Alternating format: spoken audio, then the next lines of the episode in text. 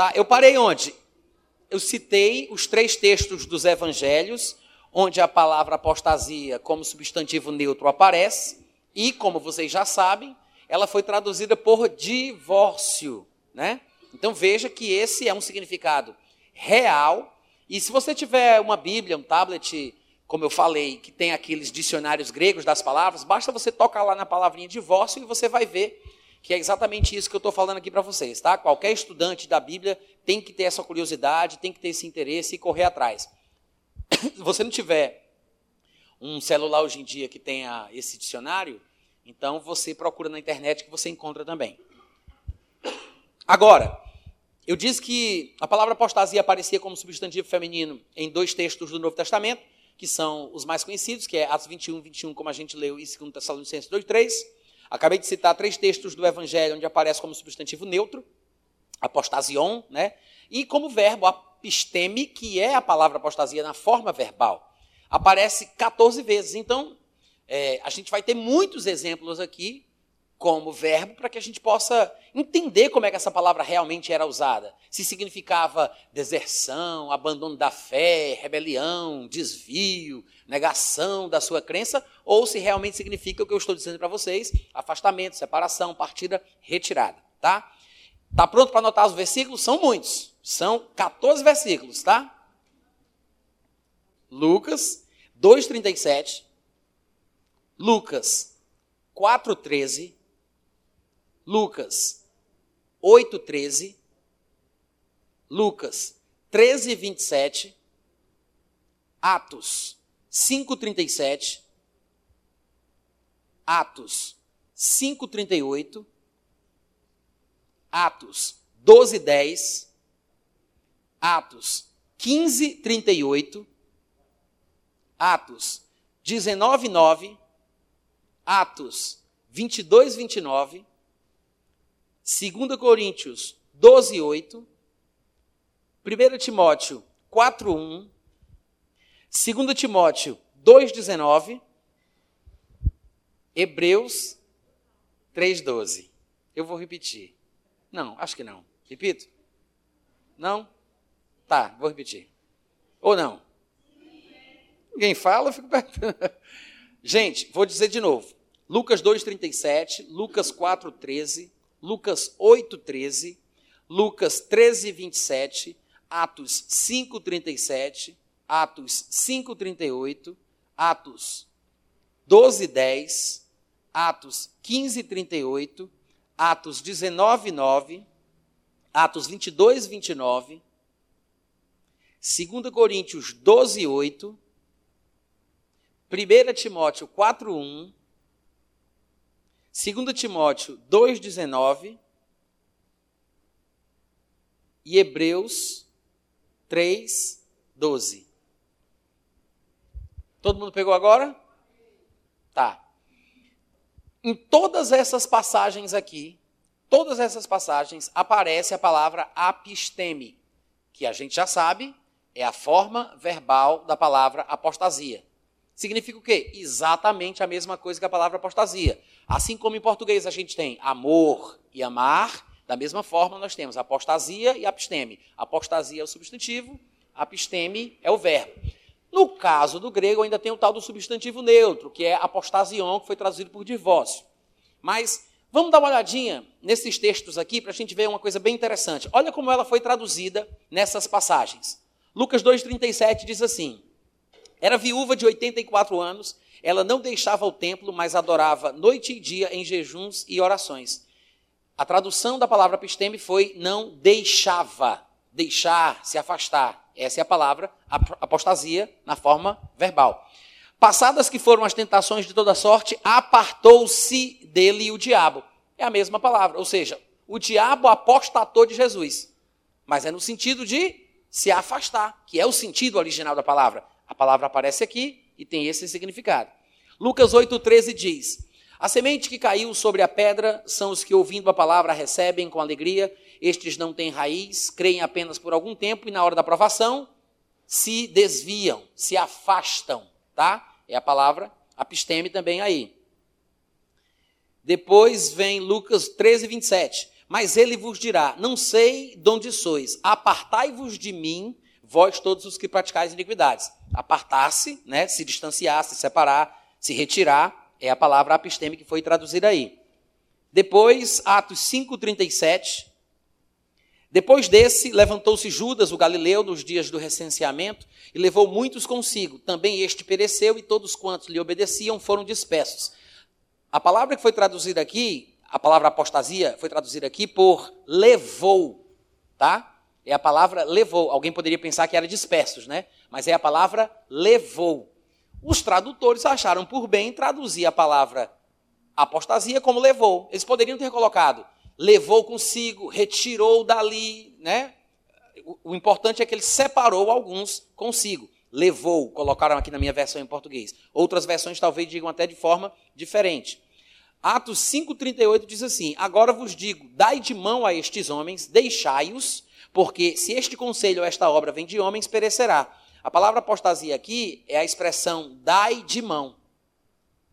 É uma questão de escolha do tradutor, né? A gente pode pensar, ah, mas não é deixai-os, não. Não, a palavra apostasia foi traduzida nesse versículo por dai de mão. Ou seja, separem-se, deixem, partam, abandonem, né? se distanciem, dai de mão. Atos 12, 10 diz assim: Depois de terem passado a primeira e a segunda sentinela, chegaram ao portão de ferro que dava para a cidade, o qual se lhes abriu automaticamente, e saindo, enveredaram por uma rua e logo adiante o anjo se apartou. Apostasia. Se apartou dele. Atos 15, 38. Mas Paulo não achava justo levarem aquele que se afastara, apostatou, aquele que se afastara deles, ou não, desde a Panfilha, não os acompanhando no trabalho. Ou seja, o sobrinho de Barnabé, aquele tal de Marcos, que estava indo com eles na viagem missionária, chegou um determinado momento, ficou cansado, quis ir para casa e abandonou eles. Naquela época, as viagens eram complicadas, as malas, as mercadorias tinham que ser distribuídas entre as pessoas que estavam viajando. Não é como hoje em dia nas modernidades, né, nas, na, no conforto do mundo moderno. Então eles não tinham é, é, muita gente. E Marcos abandonou e deixou a sobrecarga para os que ficaram. Então Paulo está dizendo que não queria na próxima viagem que ele fosse junto, aquele que apostatou deles. Veja que é apostatou, mas não no sentido espiritual, doutrinário. É apostatou como, o, o, como a palavra significa originalmente, como eu estou dizendo para vocês. Se afastou, se separou, se retirou, partiu. Todo mundo está entendendo? É por isso que foi traduzido assim, né? Se afastou. Atos 19, 9. Visto que alguns deles se mostravam empedernidos e descrentes, falando mal do caminho diante da multidão, Paulo, apartando-se deles, apostatando deles, né, é apisteme, na verdade, a forma verbal, ou seja, se separando, se apartando, como diz a minha versão, separou os discípulos, é, passando a discorrer diariamente na escola de Tirano. Atos 22, 29. Imediatamente se afastaram os que estavam para o inquirir com açoites. Essa é a palavra episteme, que foi traduzida aí por se afastar. Logo depois, 2 é, Coríntios 12, 8, Paulo diz que por causa disto, três vezes pediu ao Senhor que o afastasse de mim. Apisteme, apostatar, né? falando do mensageiro de Satanás, quando ele ora ao Senhor. 1 Timóteo 4,1, como a gente já viu, é a palavra apisteme. Ora, o Espírito afirma expressamente que nos últimos dias alguns apostatarão da fé, é a palavra apisteme, que é apostasia na forma verbal, foi traduzida aqui por apostatarão. Né? Mas, para você observar como apostatar não tem o significado que foi atribuído em português a esta palavra, que significa deserção, negação da fé ou coisas parecidas, veja que ele usa a tradução para a palavra apostasia, como é em português apostatarão, mas ele classifica de quê? Porque no texto original, o, o texto original diz apostatarão da fé. É por isso que diz apostatarão da fé. Se apostatar significasse, se isso já significasse negar a fé, abandonar a fé, se afastar da fé, ele não precisaria dizer apostatarão da fé. Era só dizer: o Espírito afirma que nos últimos dias alguns apostatarão. Por quê? Porque apostatar significaria deixar a fé. Mas como não significa, originalmente falando, no texto grego de 1 Timóteo, quando ele escreveu, ele colocou apostatarão da fé, para explicar que é um afastamento da fé. Afastamento de quê? Da fé. É por isso que está assim. Quantos compreenderam?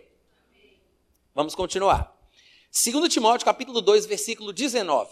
Entretanto, o firme fundamento de Deus permanece, tendo este selo: O Senhor conhece os que lhe pertencem, e mais, aparte-se da injustiça todo aquele que professa o nome do Senhor. Apostate da injustiça. Se separe, se afaste, se distancie. Né?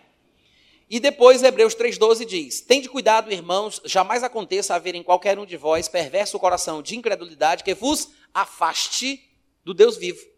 Ou seja, apostatar do Deus vivo. Se distanciar, se separar, se retirar. Gente, nós lemos 14 versículos onde a palavra absteme, que é apostasia na forma verbal, aparece, que tem o um significado de se separar, de se distanciar. Mas todas essas passagens que nós lemos aqui, todas não, a maioria delas fala sobre afastamento físico, afastamento de distância física. Apenas três, presta bem atenção nisso, apenas três dessas passagens, foram 14, apenas três delas são usadas no sentido espiritual, doutrinário, porque a apostasia em português é um esfriamento espiritual, né? É um afastamento espiritual. Não é simplesmente se afastar da igreja, é negar a fé. É uma blasfêmia, é uma heresia. Então, no sentido bíblico, dessas 14 vezes em que a palavra apareceu, apenas três vezes ela foi usada no sentido espiritual. Para aqueles que não sabem quais são as vezes, eu vou citar. É 1 Timóteo 4.1, é Hebreus 3.12 e Lucas 8.13. Apenas essas três vezes. Quando ele diz, é, o Espírito afirma expressamente que alguns apostatarão da fé, é o sentido espiritual de afastamento, negar a fé, abandonar a fé. Hebreus 3,12, quando ele diz, veja que nunca haja em qualquer um de vós coração mau e infiel para ser afastado do Deus vivo. Apostatar do Deus vivo é um esfriamento, um afastamento espiritual, doutrinário, não é um afastamento físico. E Lucas 8,13 diz que quando aquela semente está num determinado solo, quando vem as tribulações, logo eles se desviam, apostatam, no sentido espiritual. Todas as outras passagens, todas as outras onze, estão falando de afastamento físico. Tá, gente? O que é que eu quero mostrar para vocês? É que o sentido que predomina no Novo Testamento para a palavra apostasia é de afastamento físico, é de retirada física é de distanciamento físico. Não é no sentido que hoje em dia em português a palavra apostasia ganhou. Esfriamento ou afastamento ou distanciamento espiritual. Uma pessoa que apostata é alguém que se distancia do Senhor. Seria um afastamento espiritual, mas não é esse o significado original da palavra. Todo mundo está me acompanhando?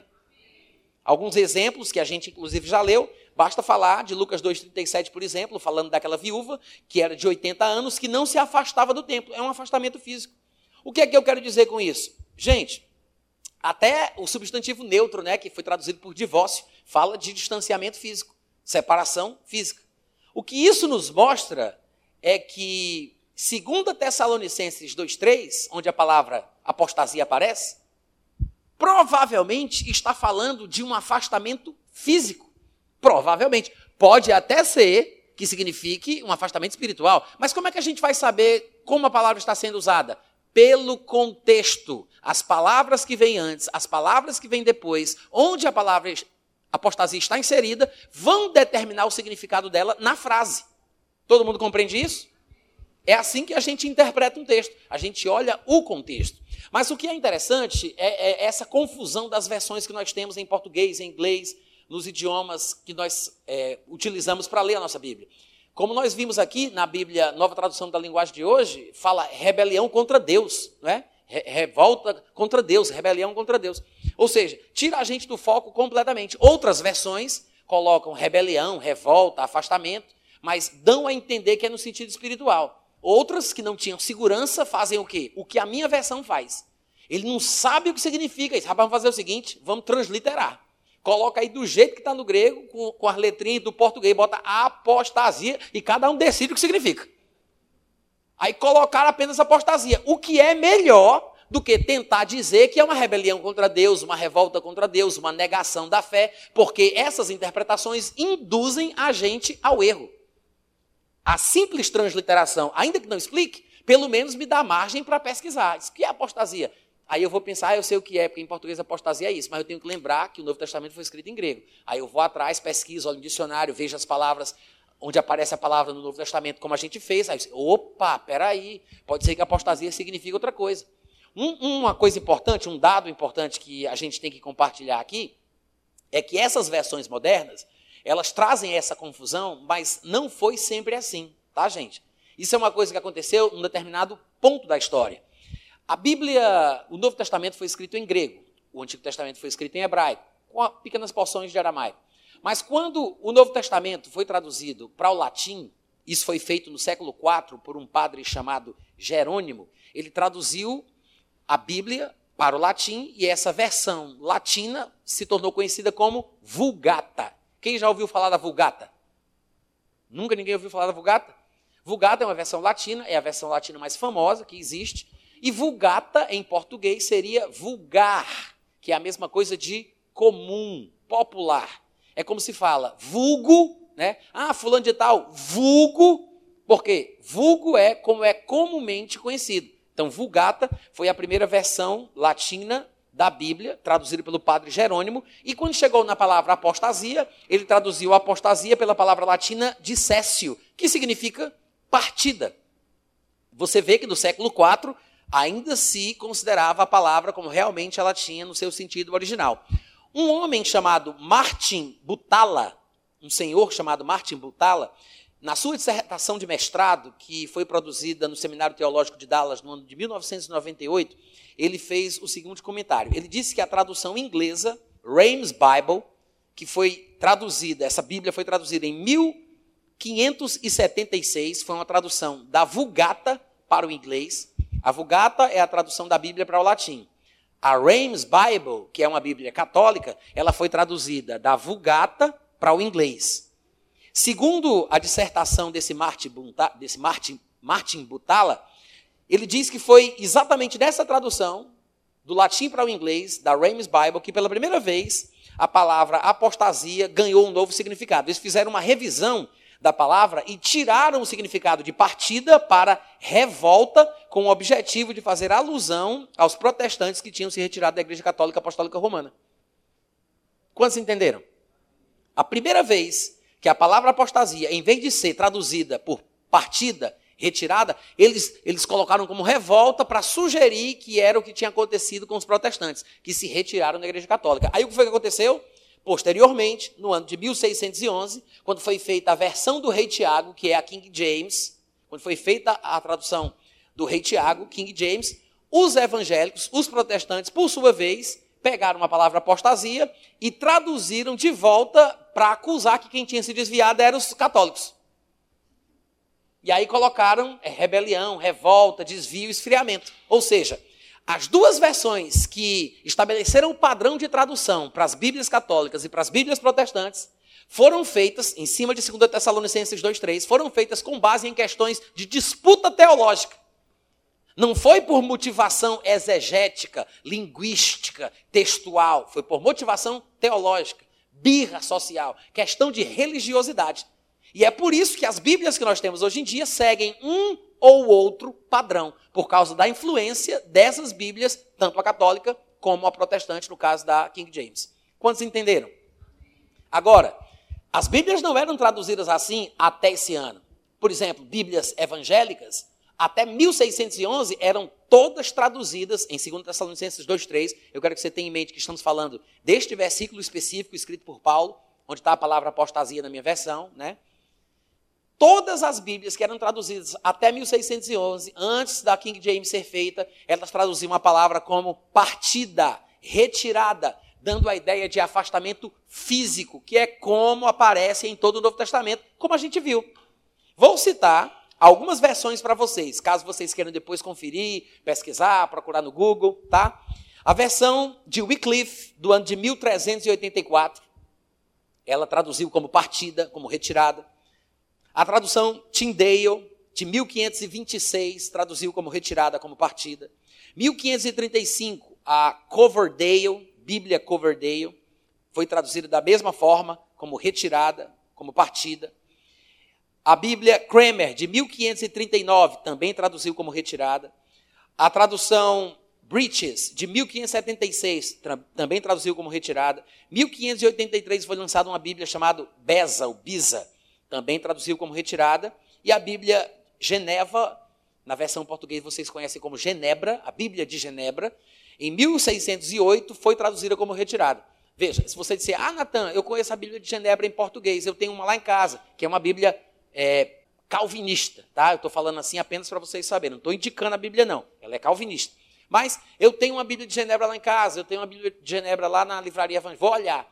Se essa Bíblia de Genebra não for a edição de 1608, você não vai encontrar a palavra traduzida como retirada. Eu não sei como é que está a Bíblia de Genebra em português, tá? Mas a versão de 1608, porque você pode mandar imprimir um livro, você faz mil cópias, quando acabar as mil cópias, aí você manda fazer depois mais mil. Só que ao fazer mais mil, você pode ter percebido alguns erros, aí você diz: ah, não, eu não gostei dessa palavra, não, vou mudar. Então, às vezes, em edições novas, palavras são mudadas. Eu não sei como está a Bíblia de Genebra em português atual, mas a versão de 1608 traduziu também como partida, como retirada. Todo mundo entendeu até aqui? Sim ou não? Volta lá para a 2 Tessalonicenses. Vamos ler o texto agora. 2 Tessalonicenses. Todo mundo achou? Vou começar do versículo 1. Lembra? Daqui a pouco vai aparecer a palavra apostasia no versículo 3. O que é apostasia? O que é, gente? Retirada, partida, separação, né? Irmãos, versículo 1. É, irmãos, no que diz respeito à vinda de nosso Senhor Jesus Cristo e à nossa reunião com Ele, nós vos exortamos a que não vos demovais da vossa mente, ou seja, não pensem diferente por qualquer influência de qualquer pessoa, não, pelo amor de Deus, tá? Ele diz: Não vos demovais da vossa mente com facilidade, nem vos perturbeis, quer por espírito, quer por palavra, quer por epístola, como se procedesse de nós, como se fosse a gente que tivesse escrito essa carta falando dessa forma. Aí ele diz: supondo tenha chegado o dia do Senhor. Não vos perturbeis, quer por epístola, como se tivesse sido escrita por nós, supondo que o dia do Senhor já chegou. Ou seja, a tribulação, o tempo de angústia, de trevas, de ira, de juízo, de punição divina, como a gente viu no Antigo Testamento, não chegou.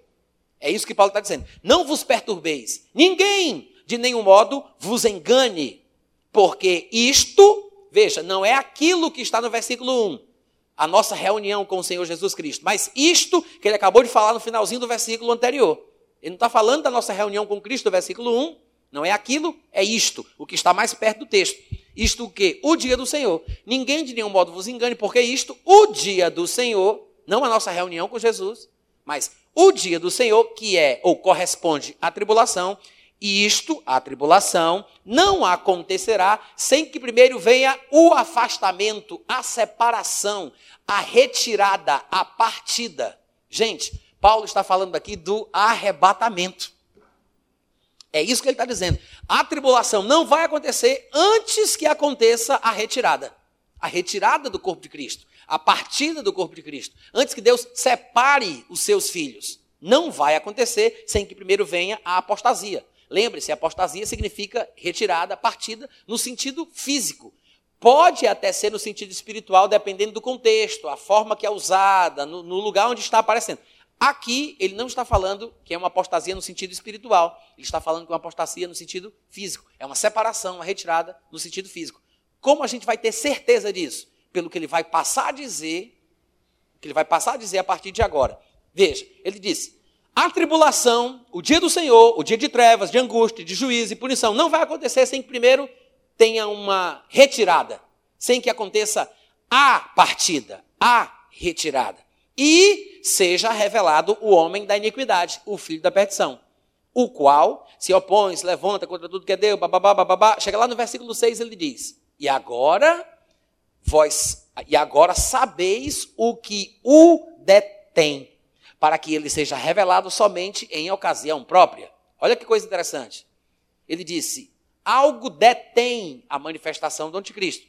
Ele acabou de falar o que era, é por isso que ele diz: agora sabeis, porque ele acabou de falar.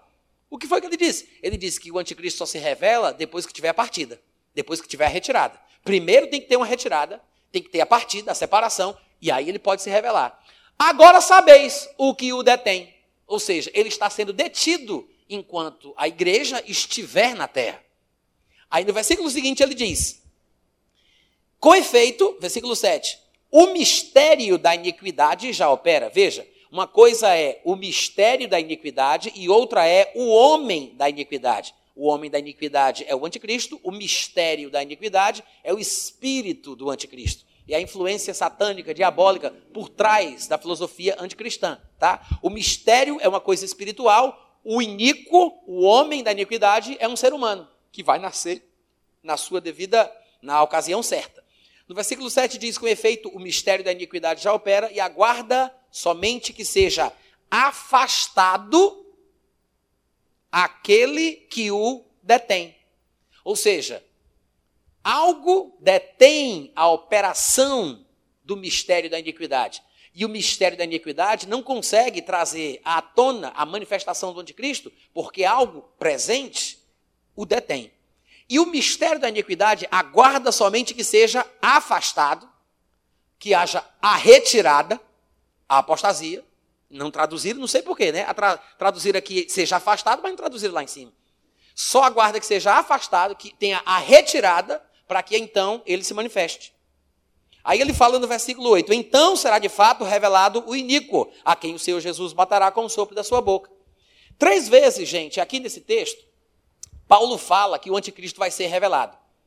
Três vezes. Primeiro, no versículo 3, ele diz: Ninguém de nenhum modo vos engane, porque o dia do Senhor, a tribulação, não vai acontecer sem que primeiro venha a apostasia e seja revelado o homem da iniquidade. Primeira vez que ele fala que ele vai ser revelado, depois da apostasia. Depois, quando chega lá no versículo 6, ele diz: E agora sabeis o que o detém, para que ele seja revelado somente em ocasião própria. Segunda vez que ele diz que o anticristo vai ser revelado. E mais na frente, no versículo 7, ele diz: Com efeito, o mistério da iniquidade já opera e aguarda somente que seja afastado aquele que agora o detém, e então será revelado.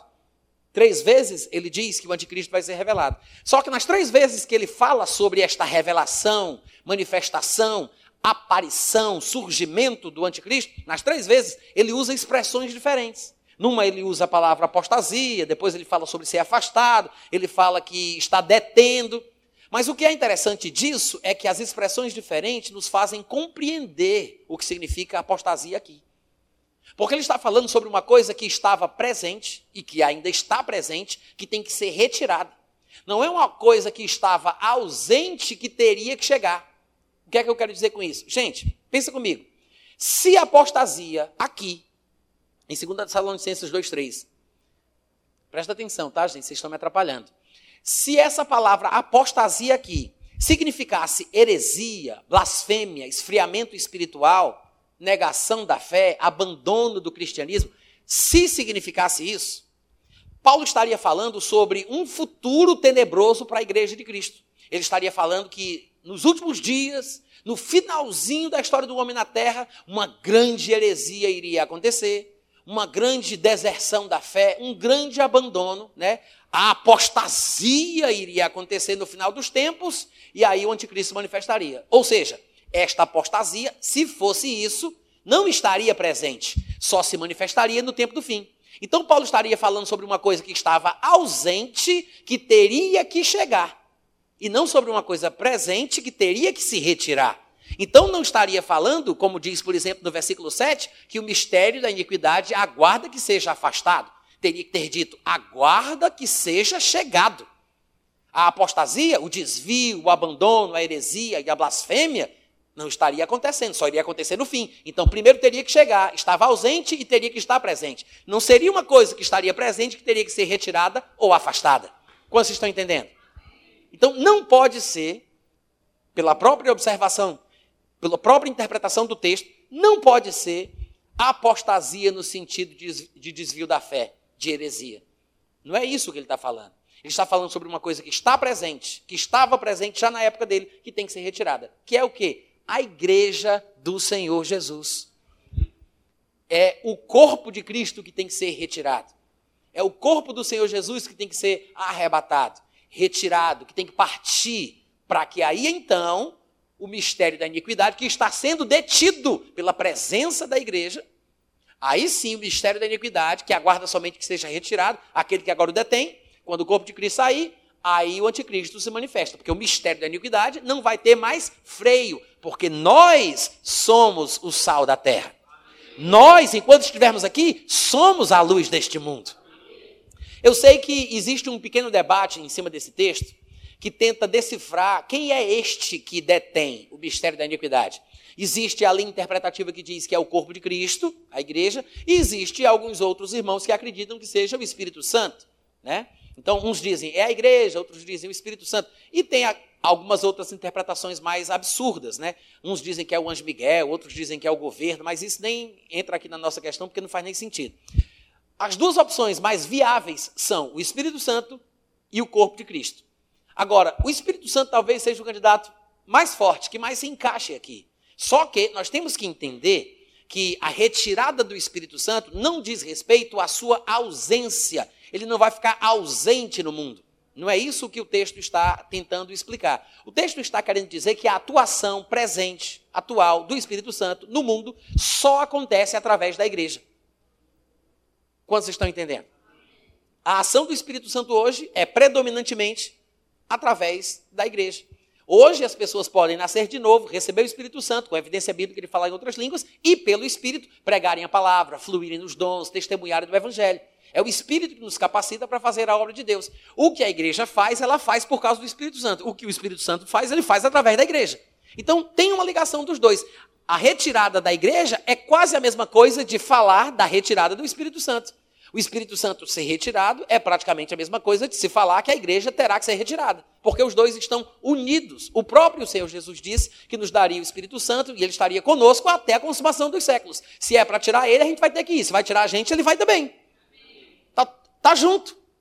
Aí as pessoas não entendem essa colocação, essa explicação e começam a zombar dizendo: os pós-tribulacionistas, que acreditam que a igreja tem que estar na tribulação. Eles dizem: que negócio é esse do Espírito Santo ser retirado, rapaz? O Espírito Santo é Deus, o Espírito Santo é onipresente. Como é que o Espírito Santo vai conseguir ficar fora da, ferra, fora da terra? Vai ser tirado como? Gente, isso é tão simples de se entender. Lembra que Jesus Cristo disse: Convém-vos que eu vá, porque se eu não for, o Espírito Santo não virá? Quem lembra disso? Nós vimos aqui Jesus Cristo diz: Quem crê em mim, do seu interior, como diz a Escritura, fluirão rios de água viva. Aí João explica isto, disse ele com respeito ao Espírito Santo que haveria de receber os que nele crescem. Porque até aquele momento o Espírito Santo não tinha sido dado, porque Jesus não tinha sido ainda glorificado. Então o Espírito Santo estava para vir, não tinha vindo ainda. Quando ele veio, o povo foi cheio do Espírito Santo, começou a falar em línguas e aconteceu tudo aquilo que a gente já sabe. Agora, se o Espírito Santo vem, então ele vai. Alô? Se ele vem, então ele vai.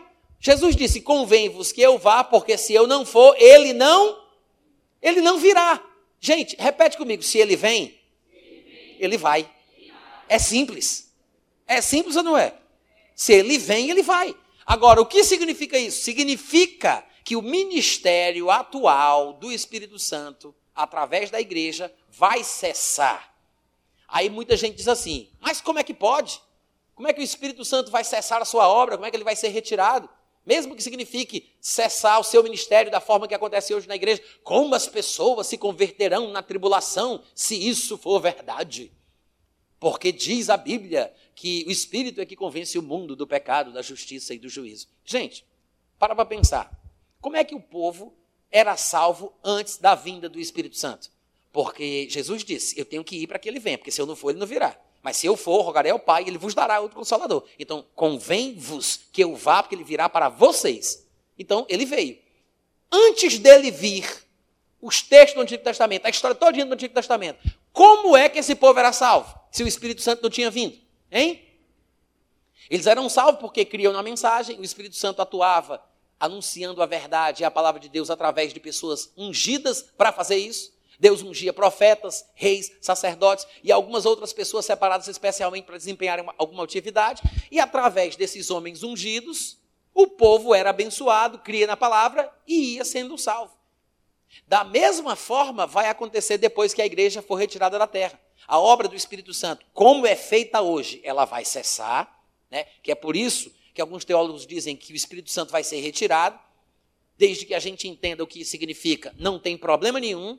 Se ele veio, ele vai, é bíblico, não há nenhum tipo de contradição com a palavra de Deus. O próprio Jesus disse que ele viria, ele veio, então ele pode ir. Agora, o que significa? Significa que a sua atuação, como hoje acontece, não vai estar mais disponível. Não, é, não vai ser mais possível, durante a tribulação, depois do arrebatamento, não vai ser mais possível as pessoas terem um contato íntimo, profundo, pessoal com Deus, pelo Espírito Santo, receberem Ele, serem cheios e falarem línguas. Não vai ser. As pessoas vão ser salvas como eram as pessoas salvas no período do Antigo Testamento. Vão ouvir as pregações de dois profetas, iguais aos profetas do Antigo Testamento, aquelas duas testemunhas que estarão lá, né, pregando a palavra com poder, com sabedoria, de forma contundente, dizendo que Jesus é o Cristo, é o Messias, pregando lá em Jerusalém. Muitas pessoas se converterão, judeus, 144 mil judeus serão selados, como está escrito lá no texto de Apocalipse, capítulo 7. A gente leu isso aqui, foi? Leu? Não, né? Mas fala que 144 mil judeus, 12 mil de cada tribo, das tribos de, de, de Israel, né? Serão selados, provavelmente para desenvolver uma atividade evangelística, de pregação, e depois multidões se converterão e terão as suas vestes embranquecidas, mesmo durante a tribulação.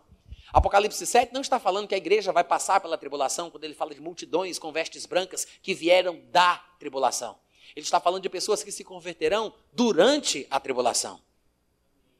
Porque se estivesse falando da igreja, a igreja não estaria vindo da tribulação. Porque a igreja já estava aqui antes da tribulação. Então a igreja não viria da tribulação. Ele está falando de gente que se converteu e que foi salva na tribulação. Amém, gente? Por quê? Porque muita gente vai se converter, muita gente vai ser salva, porque o Espírito Santo vai estar atuando. Eles não vão conseguir nascer de novo, receber o Espírito Santo, falar em línguas. Isso não. Porque isso é para a época da igreja. Não vai ser para a época da tribulação. Vocês estão compreendendo? É para o período da igreja. Quando cessar esse período, quando a igreja for retirada, o Espírito Santo não vai mais atuar dessa forma. Amém. Então, o que é que acontece? Paulo está falando aqui em 2 Tessalonicenses, capítulo 2, sobre o arrebatamento. Lembra que a palavra que foi traduzida por arrebatados lá em 1 Tessalonicenses 4 não é um termo técnico, não é uma palavra que tem que ser usada sempre quando se for falar do arrebatamento, é por isso que aqui ele usa outra. E, infelizmente, tem essa, essa confusão em cima, em torno da palavra apostasia, e gera esse desentendimento. Mas eu espero que tudo aquilo que você ouviu aqui hoje à noite sirva de norte nos seus estudos, para que você observe que é exatamente isso que Paulo está falando.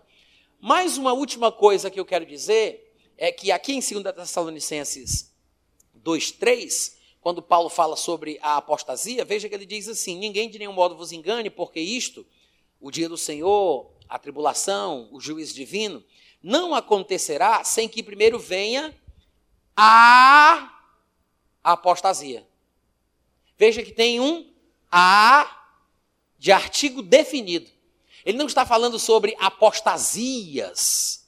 Ele não está falando sobre desvios, abandonos ou qualquer apostasia. Ele não está falando de uma apostasia. Ele está falando da apostasia. É uma coisa pontual, é um artigo definido.